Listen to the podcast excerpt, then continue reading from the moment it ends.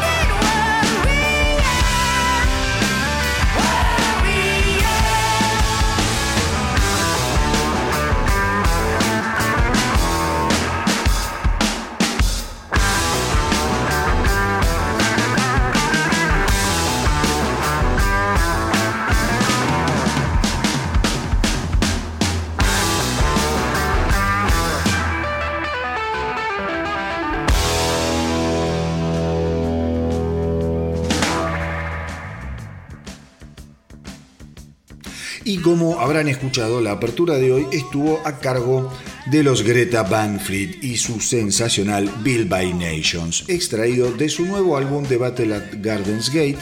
El álbum, te cuento, se editó este viernes 16 de abril y sin dudas era uno de los estrenos más esperados de los últimos meses. La banda venía adelantando simples que fuimos escuchando acá en el Astronauta del Rock y todo hacía prever que nos íbamos a encontrar frente a un gran, gran trabajo. Lo que les puedo decir es que a mi criterio otra vez los Greta Van Fleet han dado en el blanco, han dado en la tecla. Y yo sé muy bien que se trata de una banda que ha generado infinitas controversias por el hecho de que han osado levantar la magullada bandera del rock classic a la Zeppelin, como si eso se tratara de alguna especie de sacrilegio o una violación imperdonable al legado de los geniales dinosaurios ingleses. Em, y la verdad, en mi caso, me importa tres pepinos si los Greta Van Fleet por momentos suenan como los hijos o más bien como los nietos de Led Zeppelin. Y lo cierto es que prefiero eso a que suenen prácticamente a nada como lo hacen un sinfín de bandas nuevas que se preocupan más por modelar frente a la cámara que por generar eh, algo movilizador. Digo, está lleno, repleto, estamos hasta la coronilla de bandas de, de como es de rock, de metal, de new metal, de post grunge, de lo que sea, que suenan una igual a la otra, producidas exactamente igual, con los mismos trucos, vos sabés por dónde va a ir la canción, todas suenan perfectas, obviamente, porque hoy sonar mal ya no existe, ya no existe. Los discos que hacen esas bandas están bien, pero quedan ahí, en una media, en una nube. Eh, que, se acumula en un, lugar muy extraño. Sin embargo, bandas como Greta Van Fleet perforan ese techo de, nubarrones y se posicionan a años luz, pero sin lugar a dudas a años luz. En ese sentido, Greta Van Fleet, eh, ya les digo, son muchísimos más interesantes, es un viaje mucho más intenso y eh, realmente yo les recomiendo que se saquen los prejuicios de encima, guarden la melancolía cepeliniana en el ropero y se entreguen a esta nueva experiencia que nos propone Greta Van Fleet, porque The Battle at Gardens Gate es una topadora que por suerte propone menos cambios con respecto al pasado eh, que lo que muchos suponían. Eh, y digo, esto lo marco porque a raíz de, los adelantos que fuimos escuchando, escuchando acá en El Astronauta del Rock, muchas veces en los medios decían y adelantaban que los medios dicen en función de las gacetillas que reciben de las compañías discográficas. Digo, acá la compañía discográfica, el management de Greta Van Fleet en algún punto también es responsable de haber sugerido que el nuevo álbum de la banda iba a tener cambios muy eh, profundos y la verdad es que no, y la verdad es que no. Y está muy bien. Porque si alguien pensaba que los Greta Van Fleet de pronto iban a deshacer la fórmula de oro que lo llevó en apenas un par de años de tocar en bares de Michigan de mala muerte a llenar estadios alrededor del planeta, entonces no entendió nada. Y qué bueno que han tenido el temple necesario como para cerrar sus oídos a las críticas y seguir adelante con su propuesta. ¿Mm? Más allá de los comunicados de prensa, que tienen un sentido comercial y que están bien. Pero a la hora de, poner los patitos en, en la bañadera, los pusieron todos en la misma fila que la venían poniendo en el pasado. Y lo felicito, porque gracias a esta banda gracias a Greta Van Fleet, hoy hay millones de pibes que eh, se han volcado al rock nuevamente. Y eso es invalorable. Cuando vinieron a tocar acá eh, a la Argentina, yo no les puedo decir el, el, entusiasmo que había de los pibes, la cantidad de pibes jóvenes que fueron a verlos, enloquecidos. Fue una cosa espectacular. Millones de grandulones también millones de grandulones también, como quien les habla, han vuelto a tener esperanza en el futuro del rock and roll. Porque eso es lo que hacen los Greta Van Fleet. Rock and roll. Rock de guitarras, rock bien clasicón, repleto de melodías, arreglos e intenciones de una madurez asombrosa. Temas como Hit My Way Soon o Broken Bells que tienen la responsabilidad nada más ni nada menos que de abrir el álbum son canciones de una belleza e intensidad pocas veces vistas. Josh Kiska es dueño de una voz muy particular, eh, de registro altísimo, pero tiene además la capacidad de generar melodías sobrenaturales, encima de bases musicales que están construidas para que todo se entienda, para que todo suene ambicioso y grandilocuente Y eso es hermoso, que las bandas sean grandilocuentes, que se la crean, que se suban al escenario o entren a un estudio diciendo acá estoy, mierda, carajo, mirame, mirá lo que te voy a tirar en el medio de la jeta. Esta gran canción. Porque está claro que el álbum, eh, eh, un álbum como The, Battle at Gardens Gate, fue concebido como la primera obra artística profunda de Greta Van Fleet. Este álbum es una declaración final, es el álbum al que pudieron dedicarle tiempo realmente, el álbum de la temprana madurez y de la experiencia de un grupo de jóvenes viviendo tempranamente lo que la mayoría sueñan sin poder llevar a cabo nunca en su vida. En cuanto al sonido del, disco les puedo decir que la producción a cargo de Greg Kurstin no ha podido ser mejor.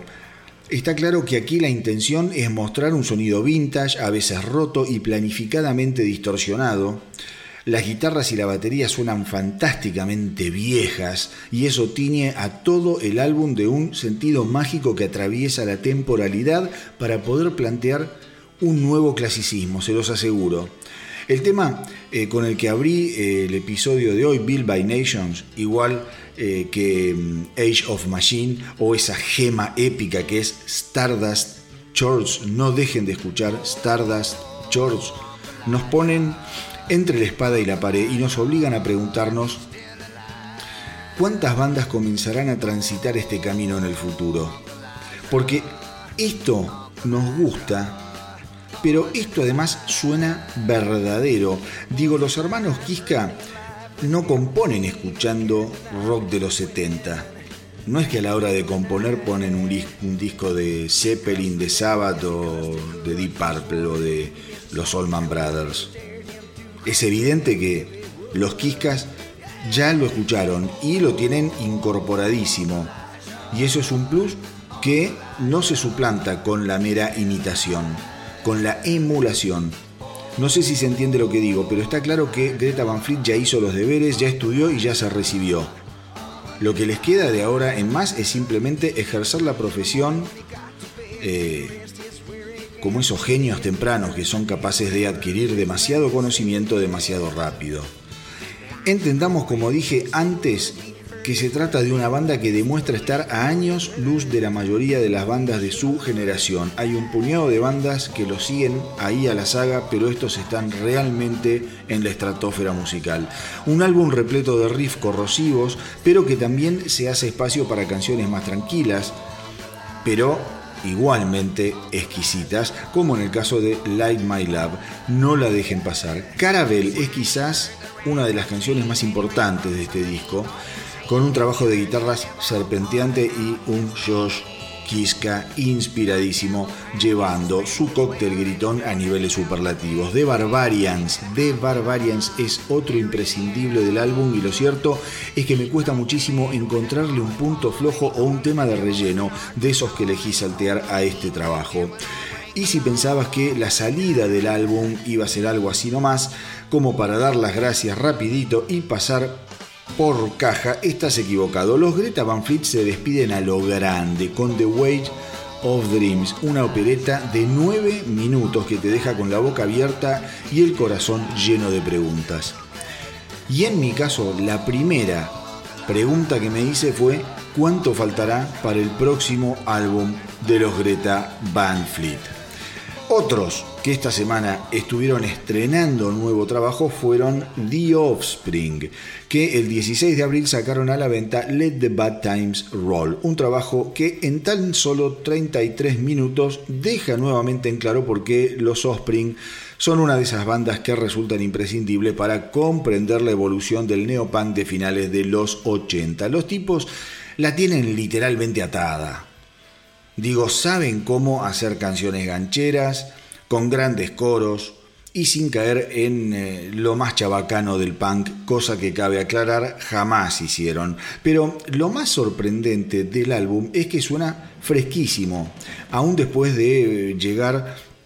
Eh, casi una década más tarde de su último trabajo, el sensacional Days Go By, aquel que arrancaba con el inolvidable de Future Is Now. Si no tuvieron la oportunidad o no quisieron o lo dejaron pasar, vayan y escuchen Days Go By, eh, que se editó en el 2012 y que tiene una vigencia y es de una, eh, una factura y una espectacularidad sonora maravillosa es realmente un discazo que los eh, puso nuevamente en lo más alto y los puso vigente aún después de los años transcurridos desde la formación en el lejano 1984 de los Osprings. Led the Batten Roll entonces llega con muchísimas expectativas por parte de los fans que claramente entienden que el tiempo pasa para todos y que el TikTok del reloj no es gratis para nadie, pero a no preocuparse porque el disco está realmente muy pero muy bien, repleto de canciones eh, up tempo como la que le da el nombre al disco, la genial This Is Not Utopia que lo abre o el punzante Army of One. El disco estuvo producido nuevamente eh, por Bob Rock y se nota que la alquimia entre las partes está más que aceitada. De Osprings en este caso van un poco más allá de sus propios límites. Además, eso está buenísimo, le entran con verdaderas ganas y maestría a canciones bien rockeras como la potente y densa Breaking These Bones o Behind Your Walls, que es uno de los temas más lindos del álbum, de los que más me gustó, con un coro a la de Cult que emociona. Así que mis queridos rockeros tienen para entretenerse, viejo, tanto con lo nuevo de Greta Van Fleet como con lo nuevo de The Offspring. Eh, sin dudas, las dos ediciones más importantes de esta semana, ¿qué pasó?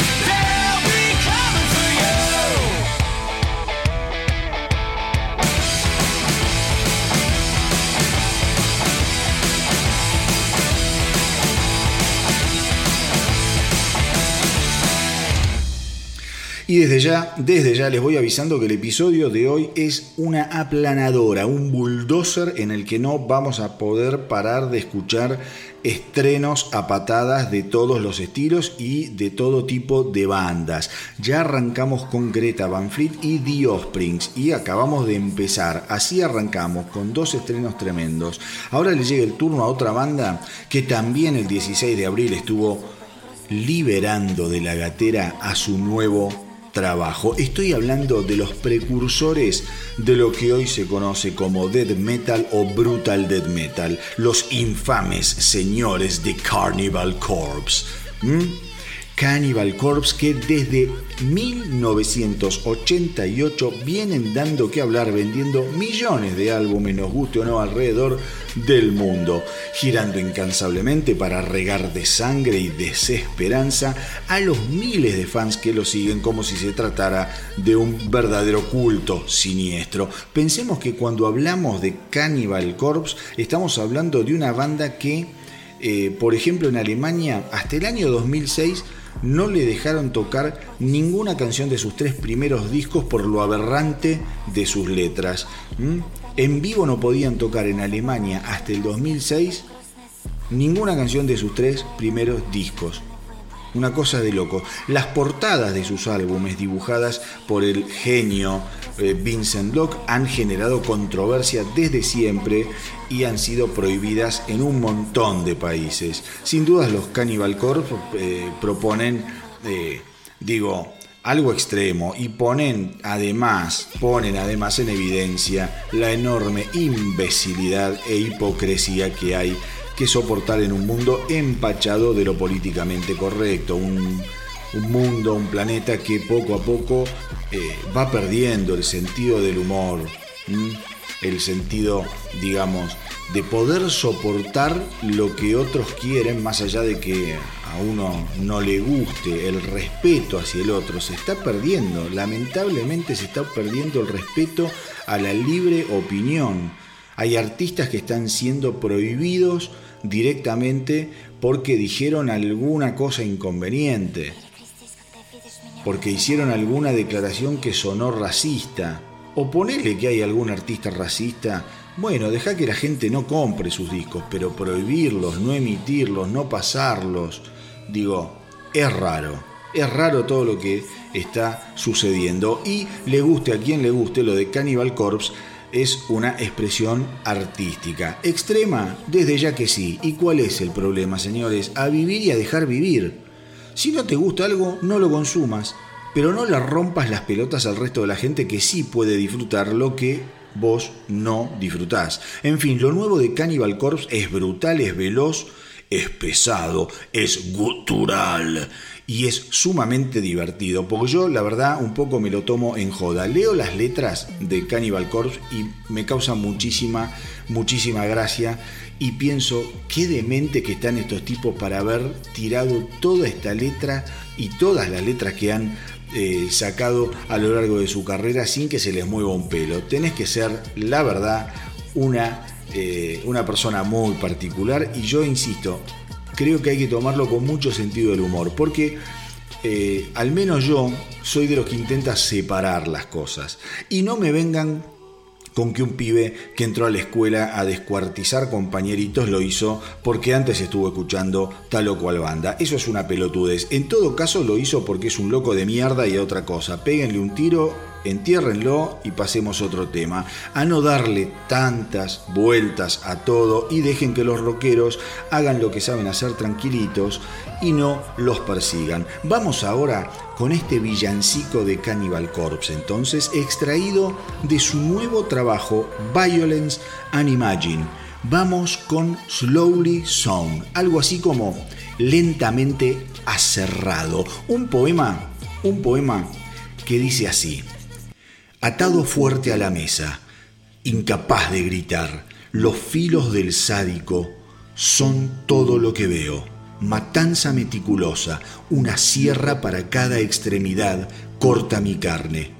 Todos los días son una tortura dolor metódico, lentamente aserrado en pedazos, aserrado lentamente. El ardor detiene las venas desgarradas, aserrado lentamente. La disección se reanuda y después de dos horas solo una pierna está cortada y tirada en el piso.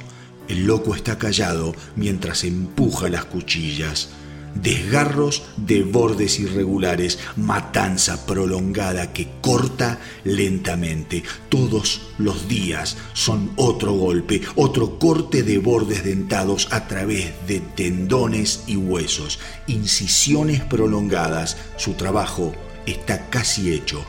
Cortes de cirujano con dientes de sierra desmembramiento. Las extremidades cuelgan de ganchos. Todos los días son una tortura. Dolor metódico, lentamente aserrado en pedazos. Aserrado lentamente. El ardor detiene las venas desgarradas. Aserrado lentamente.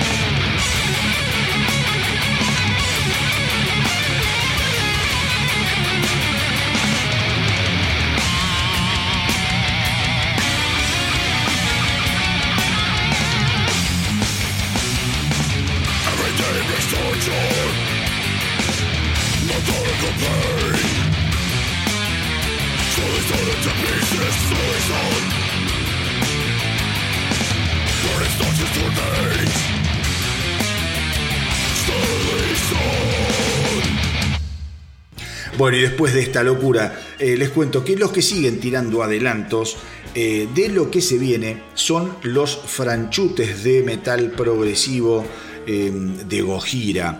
Hace un par de semanas escuchamos Amazonia, un tema espectacular que tenía como objetivo recaudar guita, recaudar fondos para una organización que lucha por la defensa de algunas tribus del Amazonas que están siendo privadas de su hábitat natural y ahora la banda nos sigue tentando con una nueva canción que se llama Into the Storm.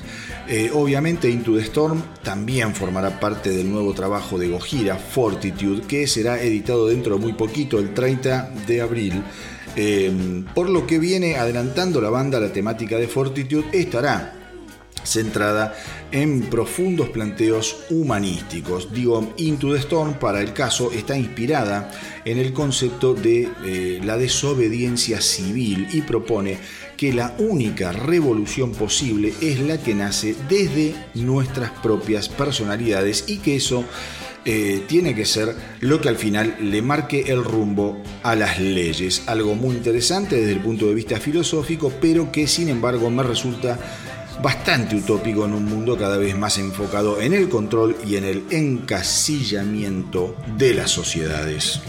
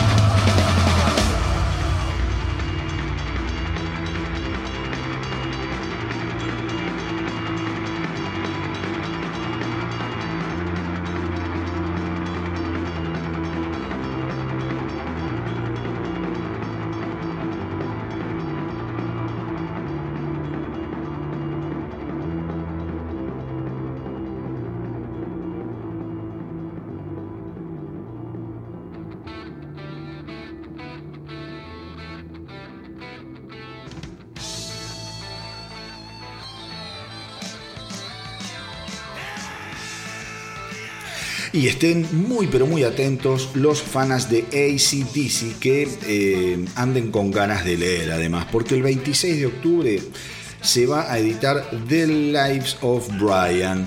Em, biografía del inefable y adorable Brian Johnson que tanto queremos, cantante extraordinario del combo australiano. El libro busca ahondar un poco más en el largo camino que Johnson tuvo que recorrer hasta que las puertas del estrellato y la fama finalmente se le abrieran de par en par el día que llegó a ser elegido como reemplazante del inolvidable Bon Scott.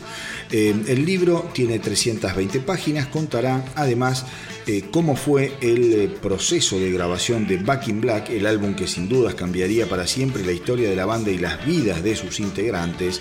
Y además, en recientes declaraciones sobre la edición de la bio, el cantante dijo, he tenido largas noches y algunas fueron muy buenas y también he tenido días malos, pero sobre todo tuve de los buenos. Comencé cantando en un coro siendo muy chiquito y terminé convertido en cantante y estrella de rock and roll. Y ahora me senté y escribí un maldito libro contándolo todo. De lo que no hay ninguna duda, mis queridos rockeros, es que la vida de Johnson captura un momento único en la historia del rock and roll y este libro nos va a ayudar a comprender mejor ese momento en el que la mecha de ACDC se encendiera con su llegada para terminar explotando a nivel planetario con la edición de Back in Black, el álbum más importante de rock jamás editado.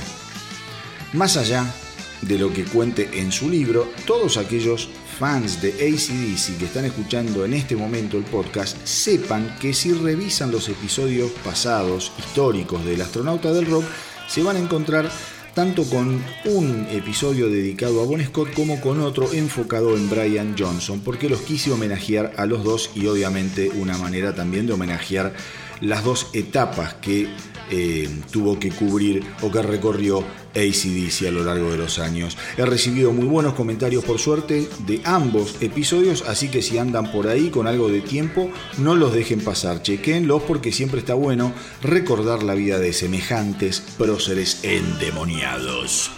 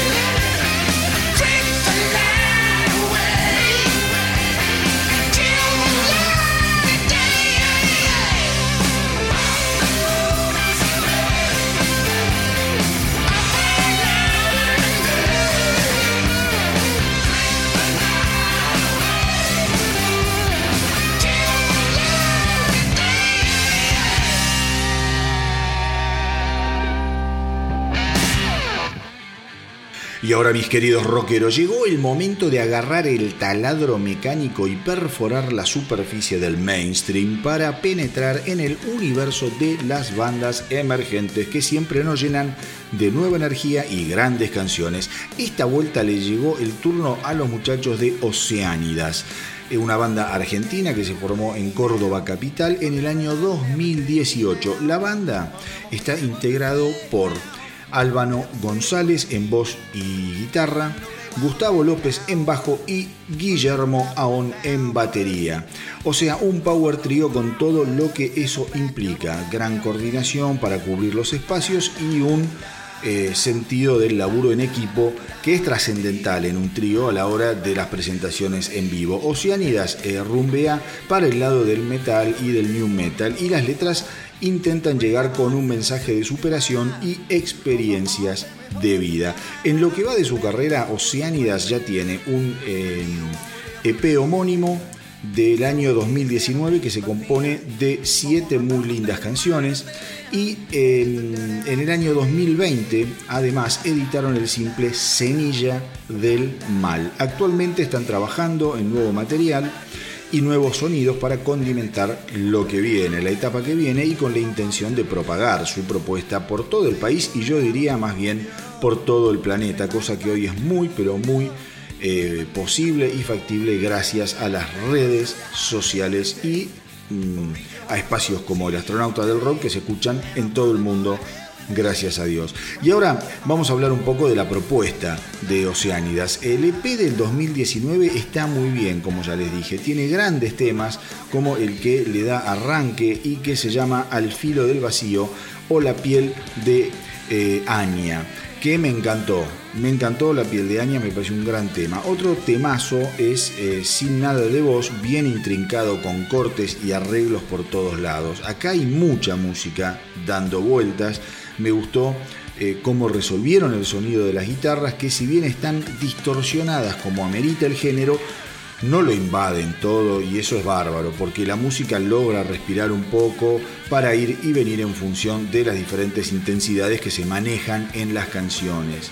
Lo único que puedo marcar, y no como crítica, sino más bien como puntos a mejorar, es por un lado que la voz de LP la voz del cantante quedó muy pero muy arriba, demasiado al frente y eso por momentos hace que no le puedas prestar demasiada atención a lo que sucede por ahí atrás. Eh, y por otro lado creo que el sonido de la batería quedó muy opaco.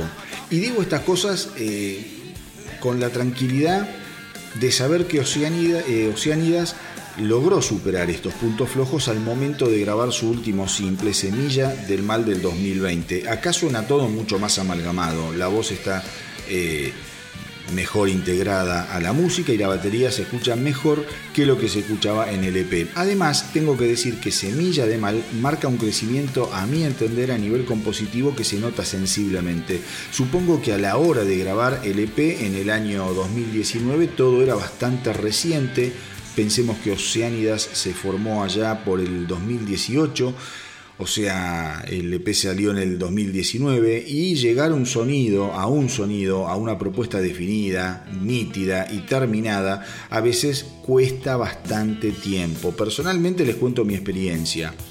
En el año 1987 yo formé mi primer banda eh, que también era un trío, y a los cinco meses, seis meses nos metimos a grabar un demo. Obviamente a uno lo mueve el entusiasmo y las ganas, pero la verdad es que manejarse en un estudio de grabación es todo un tema. Es una materia que se aprende con el tiempo, eh, con pruebas y errores. Así que supongo que un poco lo que le pasó eh, al debut de Oceanida fue producto de la inexperiencia, como me pasó a mí con aquella banda. Salimos del estudio a ver, ni hablar, no sonábamos, pero ni por las tapas eh, como suena el EP de Oceánida, sonábamos realmente mal. Hasta instrumentos desafinados, éramos muy pibes, hicimos cualquier cagada, pero estábamos chochos. Así que bueno, lo bueno es que las canciones de Oceánidas están buenísimas eh, y que en algún momento si quieren, y capaz si tienen las cintas, se quedaron copas las cintas, si tienen los archivos hoy en día, las pueden tocar un poquito, remezclar y darles una vueltita de tuerca para que se luzcan del mismo modo que se luce Semilla de Mal que está realmente muy pero muy bien terminado. Así que ya saben, para conocer más de Oceánidas los pueden visitar en las redes, están en Instagram, están en Facebook, en YouTube y por supuesto en Spotify. Pásenle el dato a conocidos y amigos y tírenles la mejor de las ondas. Apoyen a las bandas emergentes porque como siempre les digo, si al rock no lo salvamos entre todos, entonces no lo salva nadie. Y si vos tenés una banda o sos solista, mandame tu gacetilla, tu historia, tu música a elastronautadelrock.gmail.com elastronautadelrock.gmail.com Y desde acá les voy a dar una mano en todo lo que estén haciendo. Y ahora Ahora sí, los dejo con Oceánidas y esta tremenda canción estrenada en el 2020, Semilla del Mal.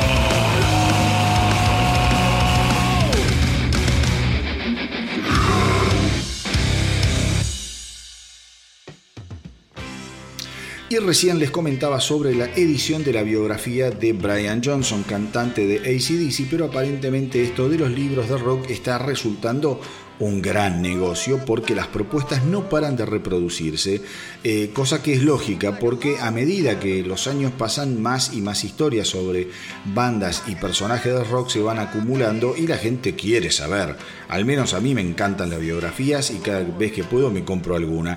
El mundo, el mundo además de Led Zeppelin ha sido registrado en documentales, libros, películas, pero evidentemente es una vaca a la que siempre puedes seguir extrayéndole leche fresca y sabrosa. Por un lado, se supo que el 9 de noviembre se editará el libro Led Zeppelin The Biography, escrito por Bob Spitz, un periodista eh, del New York Times muy afamado, autor galardonado además por su libro The Beatles, un libro sensacional. O sea que Bob Spitz no es joda y es... Eh, una muy buena noticia que él esté atrás de la biografía de Zeppelin, porque tipo es cosa seria. Y lo cierto es que cuando hoy en día se habla de estrellas de rock and roll, no tengan dudas de que prácticamente todas esas estrellas algo le deben a ese Big Bang que resultó ser Led Zeppelin. Su irrupción lo cambió todo y de buenas a primeras el rock fue cosa seria, fue cosa realmente sesuda. Jimmy Page, Robert Plant, John Paul Jones y John Bohan fueron un milagro de la alquimia. Pocas veces existieron bandas que lograran amalgamar semejante carga de talento y creatividad. Desde las primeras notas de su álbum debut gritaron a corazón abierto que ellos eran algo diferente. La ambición, la juventud y la fuerza primal de esos cuatro genios catapultó aquel debut a la cima vendiendo más de 10 millones de copias. Y la historia recién estaba comenzando, muchachos. Por otro lado, los Zeppelin siempre fueron escondedores. Sus anteriores biografías nunca, nunca lograron poner la luz y hacer foco en ciertos rincones de su maravillosa y rica historia. Por eso, eh, esta vez, gracias a la experiencia y a la trayectoria de Bob, Spitz, eh, es probable que logremos despojar a esta cebolla de algunas de sus capas más inexpugnables. Pero como si esto fuera poco, esta semana también se supo que el 7 de septiembre se editará la primera biografía de John Boham. Sí, señores, el libro se va a llamar Beast, John Boham and the Rise of Led Zeppelin. ¿Mm? Algo así como Bestia. John Boham y el encumbramiento de Led Zeppelin. Va a contar con 384 páginas y el prólogo eh, va a estar a cargo del siempre presente Dave Grohl. Recordemos que mm, Bonzo comenzó a tocar la batería a los 5 años de edad y a pesar de que nunca tomó clases formales ni bien terminó la secundaria se metió de lleno en el incipiente ambiente musical tocando en cuanta banda pudiera. Una vida sensacional, repleta de anécdotas e historias. Pensemos que a fines de los 60 Jimmy Page, luego de la disolución de los Yardbirds, se ve en la obligación de reclutar, de reclutar a nuevos músicos para cumplir con una gira contractual que tenía ya cerrada en Escandinavia. Así que eh, de esa forma es que Boham es contactado por eh, Jimmy Page, que luego eh, derivaría en la formación, esa unión de los Led Zeppelin. unos años más tarde, o apenas un año más tarde, mejor dicho, de aquel destartalado comienzo de Zeppelin, Boham y sus tres compañeros se convertirían en una de las bandas de rock más ricas del planeta.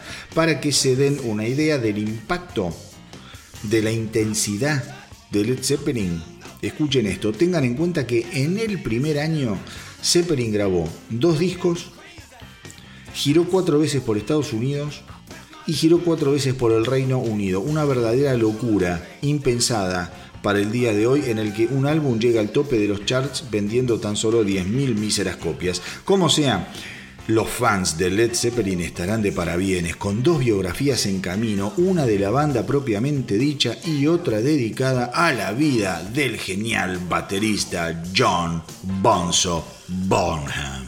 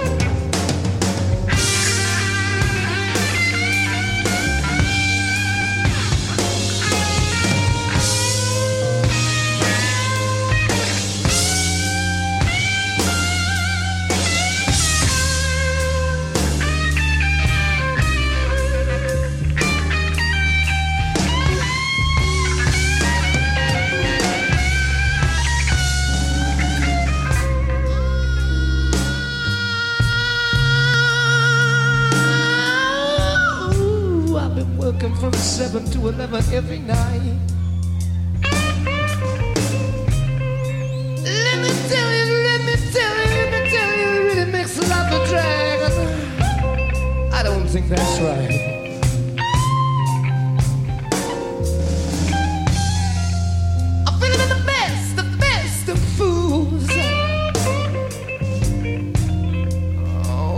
Oh, mercy, I did what I could, yeah.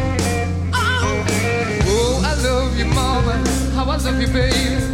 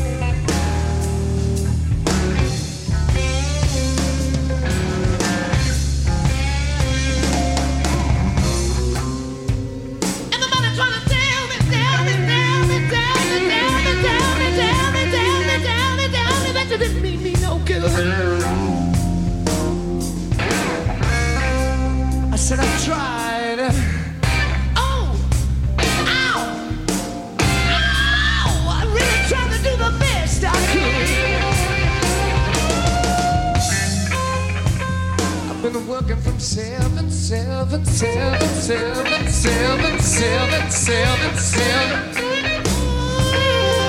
To remember every night, it really, really makes it a drag.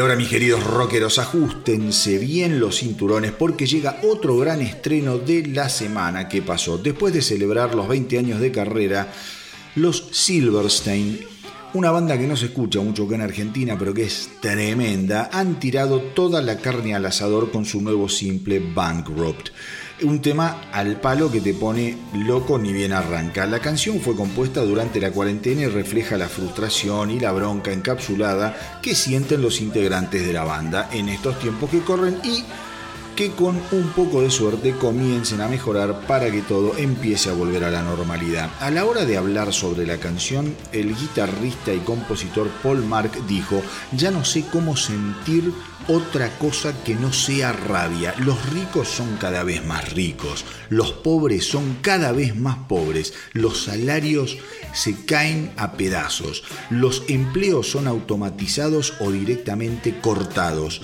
Siento que las paredes están y que la salida es algo verdaderamente imposible.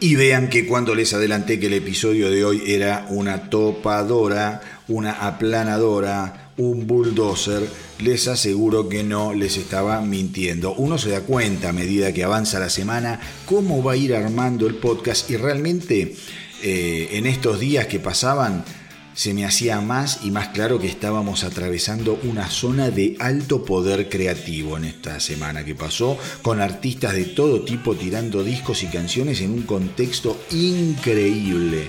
La verdad es que es admirable cómo los músicos siguen creando y generando a pesar de que no le venden un disco prácticamente ni a la madre. Como sea, se los agradezco, sigan así muchachos porque me dan material para disfrutar y compartir. Y los que me sorprendieron, eh, que casi me caigo de culo, fueron los Fear Factory que editaron su primer canción en cinco años, muchachos, cinco pirulos, sin hacer nada y se destaparon ahora con un temazo. Me refiero a Disruptor, un avance de lo que será eh, su próximo álbum Aggression Continuum, a editarse el 18 de junio vía Nuclear Blast. El violero Dino Casares comentó que se siente muy orgulloso del nuevo trabajo de la banda y que está sumamente excitado por poder darlo a conocer para ver la reacción de los fans. Lo único que les puedo decir es que si el resto del disco al menos se acerca a la explosión de energía de Disruptor,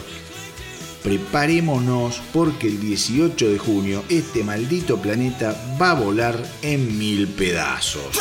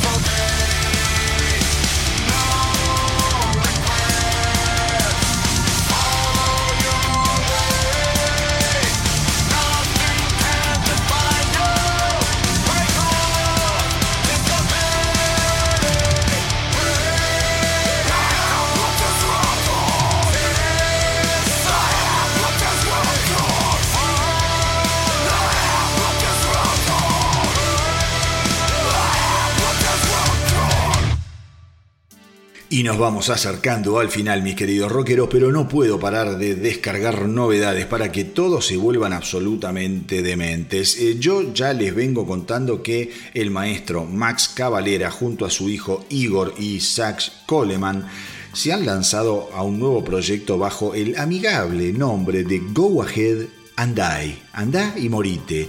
Eh, la cosa es terriblemente pesada e inspiradísima. Acá en el astronauta del Rack eh, ya escuchamos eh, el simple Truckload Full of Bodies que directamente era una trepanación de cerebros sin anestesia y esta semana la hermosa tortura continúa con el estreno de Toxic Freedom, que les puedo decir de semejante belleza. Simplemente que es maravilloso porque además de pegarle eh, a todo el mundo musicalmente en el medio de las pelotas, eh, la letra habla sobre la corrupción musical, la, eh, la corrupción policial, la brutalidad policial y el racismo policial, algo que venimos viendo permanentemente alrededor del planeta como si un uniforme fuese una especie de bandera verde para poder hacer todo tipo de cagadas. De hecho, Igor Cavalera dijo, nuestros líderes abusan con su poder mientras miles de personas son encarceladas y asesinadas todos los días por culpa del descontrol policial. Toxic Freedom es una protesta por todos aquellos que han sufrido algún tipo de abuso por parte de la policía.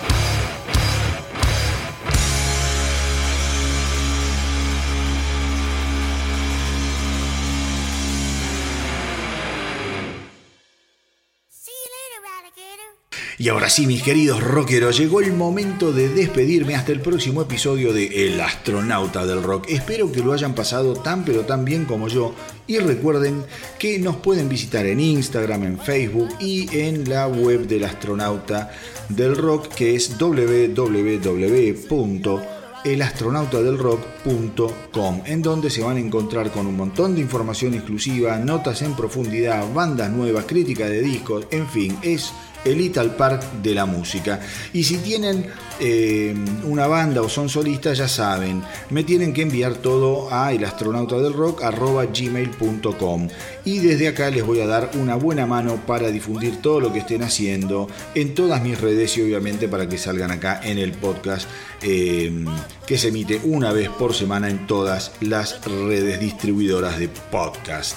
Eh, a ver, pero antes de despedirme hasta la semana que viene, como siempre les tengo un regalito de último momento y como es mi costumbre, se trata de otra novedad, otro estreno que está en vuelta llega de la mano de Quicksand, esa banda post-hardcore que no daba señales de vida desde su muy exitoso álbum Interiors, editado en el 2017. Como siempre, la propuesta de Quicksand es eh, bien aguerrida, es bien fuerte y poderosa. El tema viene acompañado además por un muy lindo video que lo pueden ver en YouTube y que fue animado por el, artista Rob Fidel. Así que traten de verlo porque está muy bueno. El nuevo video de Quicksand Interiors. Formados en 1990, eh, los Quicksand debutaron en 1993 con el álbum Sleep, pero no sería hasta dos años más tarde verdaderamente que eh, la banda lograría un verdadero éxito cuando grabaron aquel genial Manic Compression. Una banda siempre interesante y que eh, siempre vale la pena eh, tener las antenitas bien paradas para escuchar sus nuevas propuestas. Así que de mi parte no mucho más, nos vamos escuchando lo nuevo de Quicksand Inversion y como les digo, hagan correr la voz para que nuestra tripulación no pare de crecer. Espero que lo hayan pasado tan pero tan bien como yo y que les haya gustado el episodio. A mí me encantó hacerlo como siempre. Muchas gracias por estar ahí, por la buena onda que me tiran y por los mensajes que no paran de llegar. Que tengan una buena semana, no anden eh, haciendo cagadas por ahí en lo posible. Cuídense mucho y que viva el rock.